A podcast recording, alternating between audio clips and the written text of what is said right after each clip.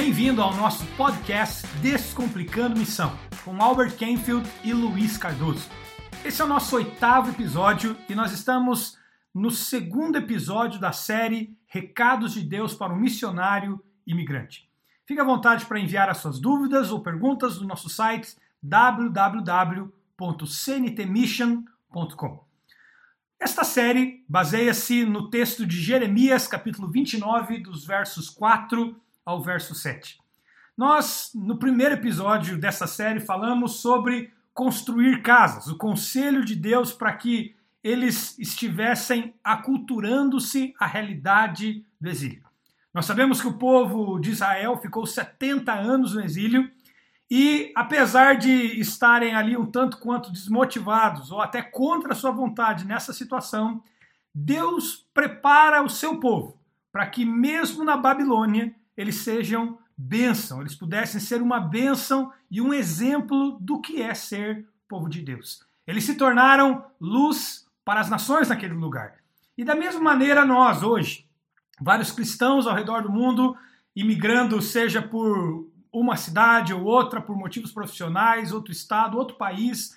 Vários cristãos estão hoje vivendo mais e mais nesse contexto transcultural, onde deixaram para trás sua cultura, deixaram para trás suas referências, sua família e estão morando em outros lugares. E necessariamente nesses lugares onde há novas culturas, outras línguas, outros povos, é importante nós ouvirmos os conselhos de Deus para que a gente também seja uma bênção no lugar onde a gente está. Hoje, neste segundo episódio da série, nós vamos falar sobre o tema plantar jardins e comer do seu produto. Luiz, o que significa e como que a gente poderia traduzir isso em termos práticos para nós, essa expressão que está lá em Jeremias? Quando eu comecei a namorar a minha esposa, ela foi na minha casa, minha mãe preparou uma refeição para dar as boas-vindas para Dani. E naquela refeição, a minha mãe foi além e fez aquilo que ela gostava. Ela fez arroz com camarão, ela fez camarão na moranga, ela fez maionese de camarão. Minha mãe gostava muito de gosta até hoje muito de camarão, ainda é a comida favorita do meu pai. E você sabe que no Brasil camarão não é barato. Minha mãe fez todo esse trabalho, tudo isso para mostrar para Dani o quanto ela era querida e o quanto a minha família estava recebendo bem. A Dani viu aquela refeição, comeu. Eu percebi, eu percebi que ela não comeu muito, mas eu achei que era coisa de começo de namoro. Agora, 20 minutos depois, ela estava virando um camarão, ela mesma, porque ela tinha alergia a camarão e ela não falou nada para ninguém. Quando nós percebemos aquilo, eu falei, Dani, por que você não falou? E ela disse, eu vi o quanto essa comida era importante para vocês e eu não queria estragar. Graças a Deus que meu pai é médico e pôde dar um remédio e graças a Deus controlou. A Dani está viva, está bem. Mas para mim isso revela algo que é muito importante que nós temos que entender. Comida, nossos pratos típicos, a forma que nós comemos, ela revela a nossa cultura e é muito mais intrínseco, muito mais importante que nós entendemos. Deborah Carter, ela diz o seguinte: você tem que provar a cultura para você poder entender. Existe um outro missiologista que ele diz assim, que se você não entende a comida e o alimento de uma pessoa, você nunca vai entender quem a pessoa é. Nós temos que entender que Israel, dependendo da onde de Israel e aonde na Babilônia, é, o povo de Deus, eles viajaram entre 1.500 e 2.200 quilômetros para chegar lá mesmo que no Oriente Médio é mais ou menos o mesmo é, clima, nós sabemos que árvores são diferentes e alimentos são diferentes. O que Deus estava dizendo para o povo dele é o seguinte: descubra o que o povo local come, como o povo local come, porque a forma que você cozinha e come no seu país de origem não vai ser a mesma lá. E quando você comer, se adaptar e conhecer os produtos da terra, isso não somente vai abençoar o seu corpo fisicamente, mas vai criar uma tremenda ponte com a cultura na que vocês estão entrando. A partir do momento que você entende e recebe a forma que o povo se alimenta e tudo mais, vai ser uma bênção para você e vai criar ponte com o povo da terra. Eu, algumas semanas atrás, Albert, fui conversar com alguns missionários, e missionários que estão na Inglaterra há 20 anos. E conversando com esses missionários, eu estava lá para ensinar um pouco de missão e, e justamente da questão transcultural. E eu me senti no começo daquela conversa um peixe fora da água, porque todos eles tinham mais tempo de missão do que eu. Agora, após 20 minutos de conversa, ficou muito claro para mim. Porque nós conversando sobre café da manhã, e eu falei que eu gostava de baked beans, que é aquele feijão doce que nós servimos no café da manhã da Inglaterra. E a maioria daqueles missionários nunca tinham provado baked beans. Eles estavam na Inglaterra há 20 anos ou mais, todo ano vem de é, 550 milhões de toneladas de baked beans só na Inglaterra. Da rainha ao exército britânico, eles comem no café da manhã. E aquelas pessoas em 20 anos nunca tinham comido. E isso, para mim, revela algo mais do que não provar um alimento.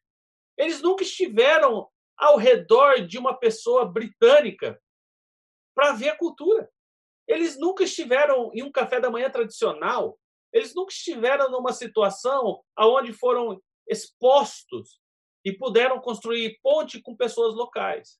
E daí, para mim, foi um descortinar daquela conversa, porque revelou que eles compravam a maioria das suas comidas em mercados é, dos seus países de origem, eles iam em restaurantes dos seus países de origem e, e as missões que eles estavam envolvidos eram somente com pessoas do seu país de origem.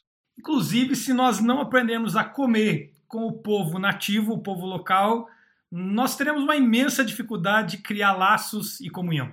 O exemplo bíblico é muito claro sobre isso. A gente vê, por exemplo, Jesus, os evangelhos, há, há já vários estudos e autores que falam sobre isso, que muitas vezes a fé é profundamente ligada a momentos de refeição. Vale a pena a gente também lembrar, por exemplo, a história da igreja primitiva em Atos 2, quando fala que eles partiam o pão de casa em casa. Ou seja, muito do que era a igreja primitiva era uma igreja ao redor da mesa comendo com ali as comidas, aquelas coisas todas, ao mesmo tempo que lembrando as histórias de Jesus, orando, uh, entregando a vida a Cristo. E não será diferente conosco em outras culturas. Nós precisaremos sentar na mesa do povo nativo. E como é que nós vamos sentar na mesa do nativo se nós não tivermos essa abertura. O meu pai ele serviu na Amazônia como alguém do exército e ele conta que no seu, na sua preparação de guerra na selva, quando ele morou na Amazônia e tudo mais, uma das coisas que ele teve que aprender a comer com uma tribo de índio era macaco. A tribo de índio preparou o macaco, espetou o macaco, assou o macaco e aí agora convidou o pessoal do exército para comer o macaco com eles. É claro que meu pai nunca havia comido macaco na vida. É claro que aquilo era uma coisa estranha, porque você não encontra macaco no açougue. não era da nossa cultura, não era da cultura dele, mas ali imerso, para ter comunhão com aquela tribo de índios, ele teve que ali comer macaco junto com eles, para ser como um deles, e foi uma, uma forma pela qual eles receberam o meu pai e os colegas ali naquela tribo. Eu comi macaco no Haiti eu e a Dani. Nós estávamos fazendo missão no Haiti, fizeram um cozido de macaco. Inclusive a Dani falou para mim: "Que carne é essa?" Para o nosso anfitrião, eu falei: "Dani, só come." Uma outra coisa que a gente sabe é que muitas das vezes, se nós não dermos essa abertura à questão da, do alimento ou criarmos barreira em relação a isso, nós fechamos a porta para desenvolver uma comunhão mais profunda. Muito da comunhão, muito da nossa família passa-se ao redor da mesa, essa é a verdade. E também a comunhão com um novo povo. Imagina que a gente vai num restaurante nesse novo lugar, imagina os israelitas indo nos restaurantes babilônicos e lá um cardápio diferente, um, comidas diferentes. E se eles fossem conviver com aquele povo e ter comunhão com eles, eles precisariam obrigatoriamente aculturar-se também nesse sentido. Algo que para nós hoje é fundamental. Mas vale a pena a gente falar aqui também, Luiz, que isso é parte do que está por detrás acontecendo, um processo que acontece quando alguém que cruza uma cultura, alguém que atravessa e adentra uma cultura nova, esse primeiro encontro inicia-se um processo de choque cultural. Esse choque cultural mexe conosco e não tem como nós escaparmos ou fugirmos. Nós falamos um pouco no episódio passado, às vezes as pessoas preferem tentar se proteger e isolar-se da outra cultura para evitar os efeitos do choque cultural. Mas quais são as etapas, a jornada, o processo de aculturamento e aquilo que a gente e outros missiologistas também colocam como choque cultural, Luiz? Vamos falar um pouco sobre isso. Existem cinco estágios do choque cultural. E o choque cultural acontece porque você tem a sua cultura, entra em um lugar onde eles têm outra cultura, e no meio dessa batida, desse clash, desse acidente cultural, tem uma pessoa. E a pessoa, então, passa por cinco estágios no choque cultural. Né, algumas coisas que eu estava lembrando, Albert, quando você falou sobre alimentação em outros lugares, é uma coisa muito importante, um recado de Deus para todo imigrante, para todo missionário agora: não faça cara de nojo quando alguém fizer uma comida para você, mesmo que você não goste, mesmo que seja diferente. Não rejeite a cultura, a alimentação da outra pessoa. É lógico que o limite para a culturação é sempre o pecado. Não vai fazer nada pecado para se culturar. Mas não faça. Eu levei uma missionária comigo uma vez e ela fez tanta cara feia quando as pessoas iam comer ou preparar, que as pessoas locais pediram para mim, por favor, nunca mais traga essa pessoa. Eles se sentiram rejeitados porque a pessoa fazia cara feia. Uma vez eu estava na América Central pregando e fizeram para mim ratos. Era numa tribo, eles viviam exclusivamente de milho e a única coisa que eles tinham para comer era ratos confesso que eu orei e falei, Deus, em nome de Jesus, transforma esse rato em picanha na minha boca. Não foi transformado, mas Deus me deu graça para comer e as pessoas estão crescendo na presença de Deus. Agora, esse choque cultural vai acontecer. Comida revela cultura. E cultura, quando nós passamos para uma outra cultura, nós vamos viver esse choque. O primeiro estágio do choque cultural é assim que a pessoa desce do avião. A pessoa vai entrar na fase chamada fase turista ou lua de mel é quando as mulheres descobrem a Primark. As mulheres compram blusinha por uma libra, por um pound, um euro. E ela, elas começam a ficar maravilhadas. Que lugar maravilhoso! Eu amo esse país. Ou quando a pessoa, eu lembro quando o missionário foi para o Quênia e chegou lá, e todo dia pessoas de fora traziam almoço, janta, traziam um café da manhã, porque era o jeito. A pessoa falou: esse lugar é maravilhoso, eu nunca mais vou sair daqui.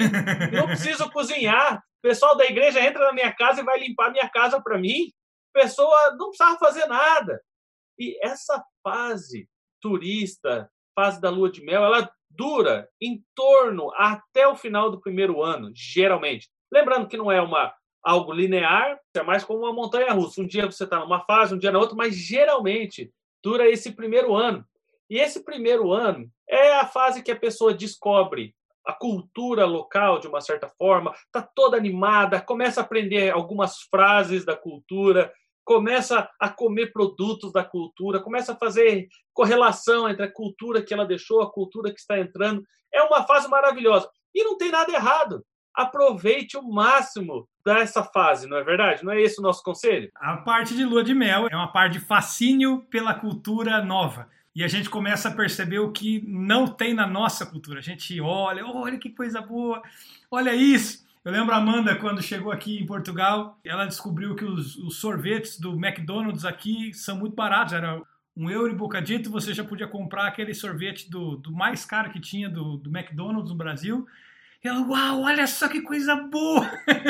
e, e, se arrebentamos de comer sorvete do McDonald's no começo, claro que depois de um tempo você enjoa, né? Mas Justamente, olhando com olhos positivos, olhando com grande fascínio as coisas novas da cultura. Aí vem o segundo estágio. Ele é chamado de fase de negociação ou a fase de crise. E tem gente que já deve estar pensando, está rejeitado em nome de Jesus. Mas é parte natural do processo de aculturação. A pessoa vai passar pela fase de crise ou a fase de negociação e começa geralmente a partir do sexto mês. O que, que é? Existem algumas coisas que eu queria falar que marcam esse estágio, que é uma certa confusão. Uhum. aquelas frases que a pessoa aprendeu e que achava que ia aprender a língua em três semanas, ela descobre que, peraí, mas parece que o povo não me entende mais. Ou não quer me entender, o que é pior. Frustração. Frustração porque a pessoa começa a ver que está pegando o trem errado depois de tantos meses. Ou que ainda não entende a língua perfeitamente ou que ainda não fala a língua perfeitamente. Muitas pessoas ficam com raiva, começam a culpar os outros pela situação em que estão. Pessoa que se sente isolado, começa a romantizar a cultura que deixou, a casa que deixou. De repente, eu conheci missionários aqui que vieram do Brasil e, de repente, depois de seis meses, o Brasil não tinha mais problema de violência, não tinha mais problema de trânsito, não tinha mais problema econômico. O Brasil era o melhor lugar do mundo. Eu não estou dizendo que não é, mas nessa fase de crise, a pessoa romantiza o passado e esquece das coisas problemáticas. Pessoas que ou perdem o apetite ou começam a comer demais, ficam irritados. É um momento marcado pelo estresse. E é importante ficar prestando atenção, porque muitas pessoas nesse período ou têm uma crise de ansiedade, ou passam por uma depressão, ou passam por alguma questão de esfriamento espiritual ou decepção espiritual. E é muito bom prestar atenção, porque se alguém que está escutando estiver passando por alguma dessas coisas, tendência de ir para para o álcool ou se sentir muito cansado, querendo dormir demais, sem conseguir se concentrar, vá ao médico. Não tem problema nenhum de ir ao médico. Tem, pastor Alves? Não tem problema nenhum. Inclusive, as estatísticas sobre missionários no mundo, há um grande retorno prematuro de missionários que são enviados. E se você reparar, eles voltam para casa antes do aquilo que eles acordaram. Geralmente, períodos maiores, eles voltam antes daquele período. E é muito comum, se você perceber e estudar as datas mais ou menos de quando que é o regresso, geralmente depois de um ano, para as mais comuns, de volta, eles primeiro vão tudo animado, tudo cheio de gás e empolgados para servir a Deus nesse novo lugar. E, claro, tem a fase da lua de mel que nós falamos aqui, mas é justamente no meio desta situação de crise, de negociação, um momento onde, ao invés de eles olharem a cultura nova como positiva, com fascínio, eles começam a olhar com uma certa depreciação e começam a olhar com fascínio e boa lembrança e exaltam a sua cultura local ou nativa. E o que, que acaba acontecendo? É justamente nesse momento que muitos missionários voltam para casa. Eles não conseguem atravessar isso e ser uma bênção para o lugar onde eles estão. Mas como nós aqui dissemos, é, é um encontro, é um como que fosse um acidente entre a nossa cultura, a, a nova cultura, nós ali no meio, mas é fundamental passar por isso para que a gente possa avançar e ser benção na cultura. Se a gente não atravessar essa fase, a gente vai ficar pelo caminho e ministerialmente falando entre nós, nós não seremos aptos ministerialmente para poder ministrar o povo na nova cultura. Mas há um retorno prematuro justamente daqueles que nessa fase acovardam-se, resolvem voltar para trás, resolvem abandonar. Agora, é claro que vai mexer conosco de muitas maneiras, inclusive e profundamente nas questões psicológicas, emocionais e espirituais. Nós precisamos de ajuda, gente, nós precisamos de ajuda. Não caminhe sozinho. A gente às vezes pensa que missionário é tipo Zorro ou Indiana Jones que vai para o meio do mato sozinho e ele volta contando os testemunhos de como ele sozinho derrotou a tribo inteira, o satanista, e, e converteu metade da África. E a gente acha linda a história daquele homem solo que conseguiu fazer, mas a verdade é que nunca deve ser assim. Biblicamente falando, a gente olha o exemplo bíblico de Paulo, quando ele vai começar a fazer missão, ele é enviado de Antioquia, e a gente já vê logo no princípio, Paulo não vai sozinho, Paulo vai com um companheiro, com Barnabé na primeira fase, depois uma outra viagem ele vai com Silas. Mas se você reparar, a missão, em termos bíblicos, nunca é feita sozinha, é sempre feita em companhia. Por quê? Porque nós precisamos uns dos outros, nós precisamos ajudar-nos uns aos outros. A gente hoje, mais no meio é, moderno, quando fala de missão, a gente tem uma imagem do missionário solitário. O lobo solitário, quase que super-homem capaz de converter uma nação. Né? O ninja espiritual. É, praticamente, é o, só falta uma capa. E a gente, por causa disso, o missionário vai com essa expectativa da igreja que o envia e, e a gente também constrói essa imagem nós. E aí, quando a gente está lá, começando a passar por depressão, burnout, crise emocional, espiritual, a gente pensa: vou ligar para a minha igreja que me enviou, o que, que eu faço? E muita gente prefere esconder ou passar por isso sozinho, o que é terrível.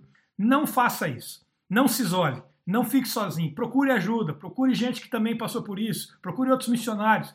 No meu caso, acho que no do Luiz também foi algo que lhe ajudou muito.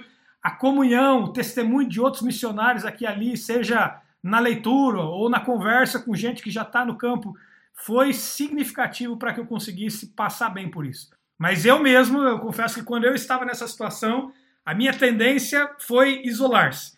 E graças a Deus que eu lutei contra isso, continuei sendo teimoso e tá com o povo, tá com o nativo, experimentar a comida do povo, continuei insistindo para que eu não ficasse preso nessa fase e não acabasse por matar meu ministério por causa do choque cultural, né?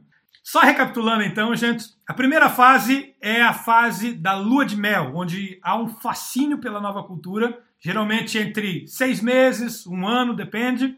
A segunda fase de crise e negociação, onde a nova cultura há uma visão de depreciação da nova cultura e um saudosismo e uma exaltação da nossa cultura nativa, da onde a gente veio.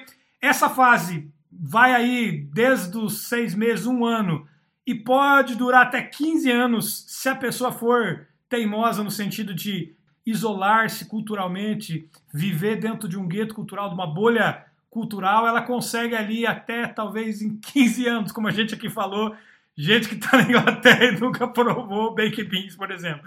Mas nós chegamos então na terceira fase. Esta fase é importante, a fase do ajustamento, é fundamental para que a gente comece a ser proficiente na nova cultura e comece a poder ser bênção para os outros. Luiz, fala para nós dessa fase. A fase de ajuste, ela começa normalmente, se tudo ocorrer bem. Se o missionário for para a terra, passar pela, pela fase turista, passar pela fase de crise, mas se adaptar, ou tiver com os pés na terra, tentando viver na terra, ele vai começar mais ou menos em torno dos 18 meses que a pessoa está lá, e dura até uns seis meses a um ano.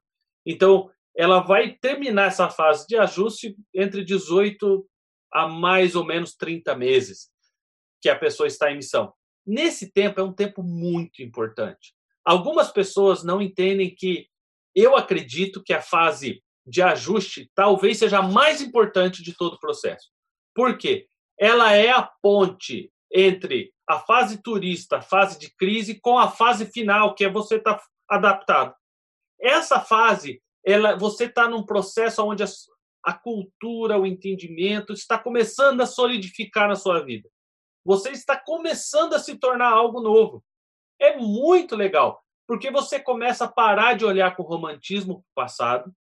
Ah, aquela igreja, aquele país, aquela festa com os meus amigos e você para com a rejeição do lugar onde você está. De repente, a comida já não é mais ruim, igual você pensou na fase de crise. O povo já não é mais tão assim que não quer te entender. Na verdade, você consegue entender que é o seu sotaque. E você vai ter que trabalhar nisso. Você para de começar a ter problema com direção e um monte de outros outros problemas culturais e a pessoa começa a se tornar alguém que é adaptado àquela cultura, e isso vai te liderar até o quarto estágio, mas esse momento ele é tão importante porque ele é muito frágil. Ele é um momento onde você está passando das fases primárias, que são o estágio 1 e 2, para um momento de adaptação. Esse é o momento onde nós recomendamos que pessoas não voltem para sua cultura de origem, para o seu país de origem. As, as grandes agências missionárias pedem que a pessoa só volte para visitar o seu país após a fase de ajuste. Por quê? Porque apesar do momento que aqui tudo está sendo solidificado, se você voltar, você pelo menos um estágio você vai voltar para trás uhum. e você vai ter que passar de novo. Por favor, invista na sua fase de ajuste. Quando você vê que está passando da crise, passando daquele problema, você já consegue ver com imparcialidade as coisas boas e ruins da cultura que você está, da cultura que você deixou, esse momento é o momento de investir no processo de aculturamento, de entender ainda mais, de investir na língua, de investir na relação com os locais, para que nós possamos viver aquilo que Deus tem para nós e ser usado da maneira que Deus tem para nós. Esse momento é vital no processo missionário, no processo de aculturação da pessoa. Então, Se a pessoa passar por esse processo, se a pessoa se ligar na sua terra e na terra onde ela está, então vai chegar o quarto estágio e glória a Deus, uhul! Ah, Chegou o processo de adaptação que vai acontecer a partir do começo do terceiro ano, né, o final do segundo ano da pessoa na Terra, ali depois de 24 meses na Terra, a pessoa vai começar a viver um processo de adaptação. O processo de adaptação é fundamental para que a pessoa possa estar segura e aculturada para frutificar nessa cultura. Um exemplo que a gente pode dar aqui para você pensar sobre isso, e, a gente também tem isso para nós, é o caso de alguém que vem para trabalhar, por exemplo. Né? A pessoa, ela até começar a aprender a língua, até começar a aprender a forma como as pessoas pensam, até começar a dominar a forma como as pessoas trabalham naquele lugar. É então justamente nesse momento de adaptação que a pessoa ela tem todos os pré-requisitos para ela frutificar em todas as demais áreas. Uma primeira área que ela frutifica, obviamente, é na área profissional. Ela mesma já tem uma certa confiança cultural e, ao mesmo tempo, ela já consegue desenvolver um relacionamento sem barreiras. Então, há uma facilidade para o desenvolvimento profissional.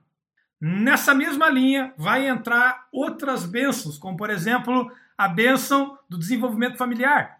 Se a família missionária vai passando de certa maneira em crise, a família que migrou vai estar numa fase de crise, e a gente precisa ter isso também em relação, porque às vezes o choque cultural em crianças e na, no, nos pais e crianças, a gente, família de missionários, a gente vê muito disso. A, apesar do, do missionário ter uma mentalidade talvez um pouco mais madura ou até um preparo, mas muitas das vezes as crianças passam por essa, essa jornada de choque cultural. É claro que eles manifestam esses sintomas, às vezes, de maneiras diferentes, com revolta, com outras coisas. E temos a nossa psicóloga Daniele para explicar sobre isso outro dia. Mas a verdade é que o choque cultural afeta a família toda, não afeta só o missionário. Às vezes a gente pensa, não, isso é só comigo. E, e, e até acontece um problema muito grave, às vezes, em algumas famílias missionárias, que o missionário é aquele que se relaciona com o povo, porque tem que trabalhar, porque tem que comer e acaba adiantando-se no choque cultural, vamos falar assim.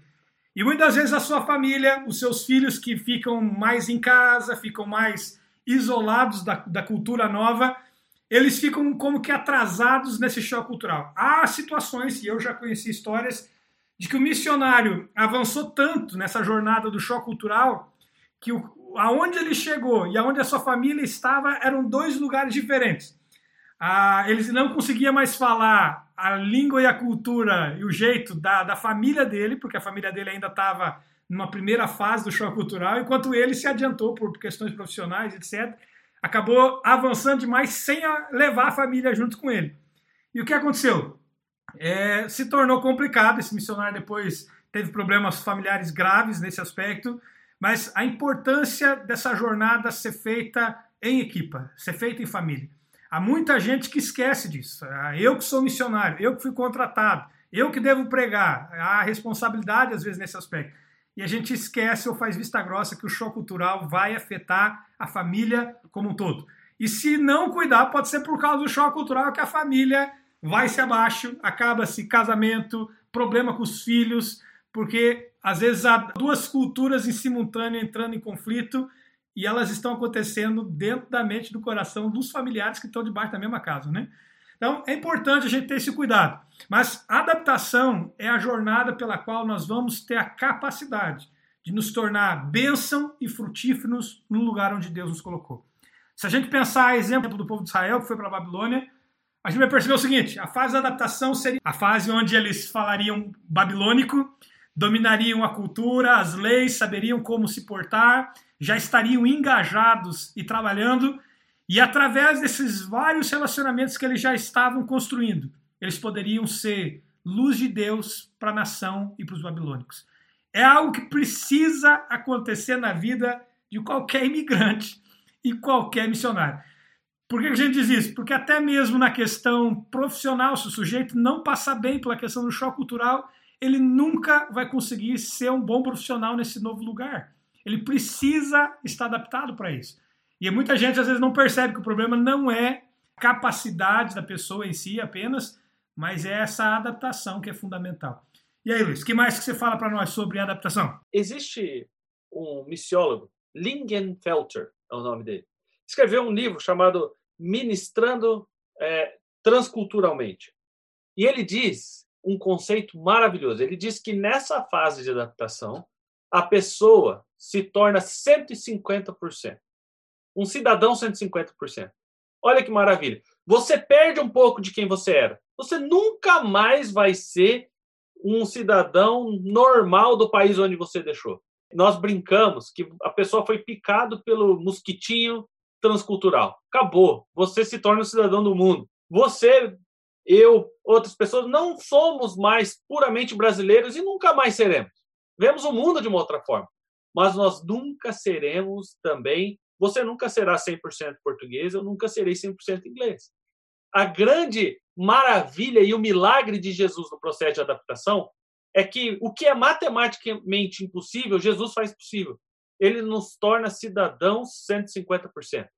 Pessoas com culturas de diferentes partes do mundo e que nos leva a viver uma vida 150%, ao invés de só 100%.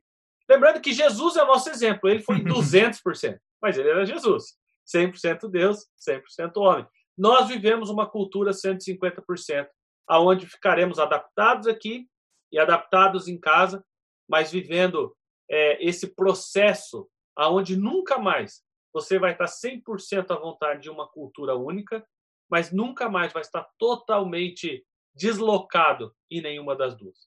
E isso nos leva a completar o processo missionário. A pessoa está ali, processo de adaptação, aculturação, a pessoa consegue viver. Porém, algumas pessoas voltam para o seu país de origem, não é verdade? E chega a última fase, muito comum também, do choque cultural, que é a reentrada, né? Esse processo de reentrada só acontece com quem volta para casa para morar novamente no país em que deixou, obviamente.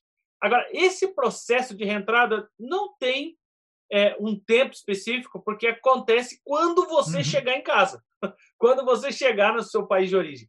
O problema, Aldo, é que as pessoas que voltam dizem que o choque de reentrada é maior que o choque cultural, que o momento de crise e negociação que você passou da primeira vez. Olha que coisa fora do comum.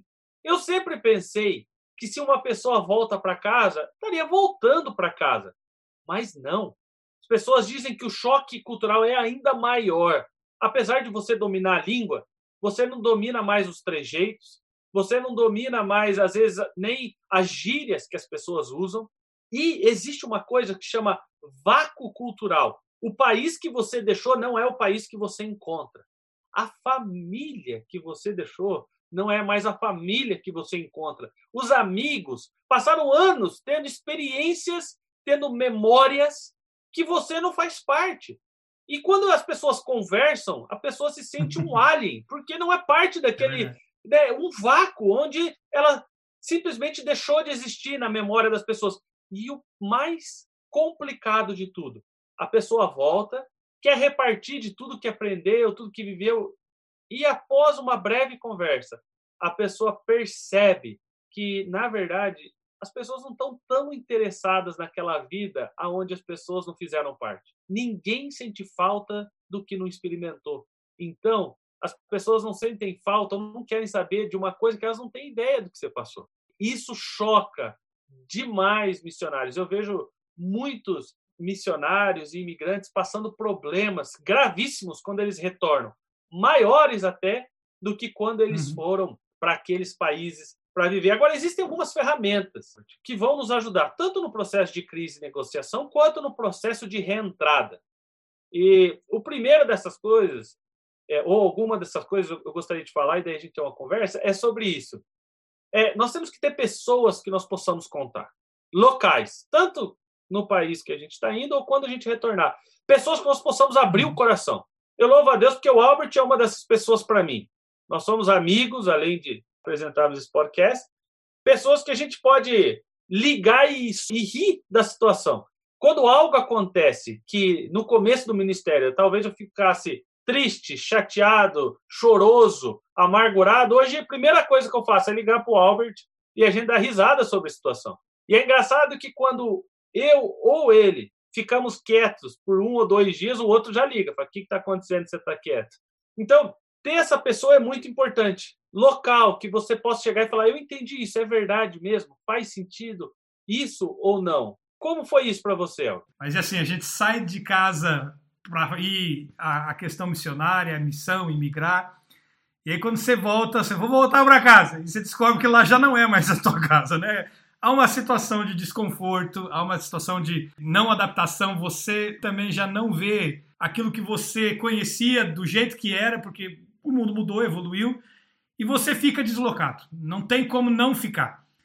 É, Para nós missionários, a, a, a, situação e o sentimento que fica, e o que é, na verdade, essa uma descrição desse re-entry shock, é justamente o momento onde a gente descobre que a nossa casa não é a nossa casa da onde a gente saiu. A gente descobre que a nossa casa não é propriamente apenas o lugar novo onde a gente está, em missão ou, ou no país, mas a gente começa também a solidificar um pouco mais a, a, a questão de, do entendimento de casa como aonde a nossa família está, né? É interessante, eu e Amanda temos muito disso. A gente já passou aqui por Portugal em vários outros, em outras cidades e a gente cria vínculos, amizades e, e de repente somos transferidos aqui e ali e muitas dessas amizades se mantêm, é claro com alguma distância, mas a gente percebe que a família é esse núcleo que aguenta, que suporta e que é a nossa casa que vai conosco para onde a gente for. Então é uma alegria, é uma bênção e é importante que a família também tenha essa jornada junta na questão da imigração e do choque cultural. Então é importante demais que isso seja feito em família, que isso seja feito em equipe, porque já é difícil por si só o processo todo. Sozinho piora em todos os níveis essa situação. É preciso nós caminharmos juntos. Primeiramente, a nossa família é fundamental e também outros companheiros, colegas, amigos, pastores, gente que pode ser companheiro nessa jornada. Para mim, é fundamental essa amizade. Tal como o Luiz falou aqui, a gente se fala e, vai, vai conversando com o outro, porque a gente sabe das lutas e dos desafios. A gente. A vida nem sempre é só bênção e alegria, também tem desafios e lutas, mas se torna mais fácil quando a gente tem gente caminhando ao nosso lado. Eu olho para trás e eu vejo muitos momentos que eu caminhei sozinho e eu não precisava. Eu sofri calado e sozinho, achando que talvez era até bonito. Olha só que sacrifício. E na verdade era mais, mais tolice do que um sacrifício louvável. Por quê? Porque havia pessoas que estavam perto de mim e eu poderia ter contato com elas, mas muitas das vezes eu mesmo me isolei, eu fiquei quieto e perdi a oportunidade de ter um irmão, uma irmã para me apoiar e me ajudar na jornada. Nós aqui já vamos para a nossa fase final desse podcast e a gente deixa esse conselho para vocês. Choque cultural é fácil? Claro que não. Aprender a plantar jardim e comer desse jardim, como Deus falou ao povo de Israel na Babilônia, não é nada fácil. É um desafio, são coisas novas, é um novo mundo que se abre para você e para tua família. Mas que com a graça de Deus você passe por tudo isso e no final das contas, tanto você esteja bem, tua família também, mas você possa ser uma bênção, um instrumento de Deus para abençoar esse povo. Eu encerro aqui esse podcast com um pensamento para que você pense sobre isso. É tão difícil a questão do choque cultural, a gente sabe disso. Pode acabar com a nossa vida, mexe conosco profundamente, a gente sabe disso. E a gente pode perguntar, mas vale a pena? E eu encerro aqui dizendo o seguinte: se Jesus, por amor a nós, passou pelo pior e maior dos choques culturais, que ele deixou de ser Deus para ser homem e trazer a mensagem para mim e para você, nós, hoje, como cristãos e como missionários, também devemos ter esse pensamento. Será que porque nós amamos o nosso próximo, nós então não devemos ir até os confins da terra, ainda que passando por muitos choques culturais, muitas lutas, muitas adaptações, muitas crises? Será que por amor ao nosso próximo, nós não devemos passar por tudo isso e demonstrá-los o amor de Cristo, não na conversa, não na palavra apenas, mas com as nossas próprias vidas? Alguém que escolheu, decidiu passar por tudo isso, simplesmente para ter comunhão e estar tá perto dessas outras pessoas por amor de Cristo. Que isso seja uma verdade, em nome de Jesus. Muito obrigado por ter participado no podcast Descomplicando Missão, com Albert Kenfield e Luiz Cardoso. Entre no nosso site www.cntmission.com. Nós temos uma seção de artigos, alguns artigos em inglês, outros artigos em português que falam também sobre missão, missiologia, testemunhos, encorajamentos sobre evangelismo. Que você também passe por lá e renove a sua vida, a sua fé, que se motive a obra de Cristo. Na próxima semana nós teremos a nossa terceira conversa da série Recados de Deus para o Missionário Imigrante. Deus te abençoe.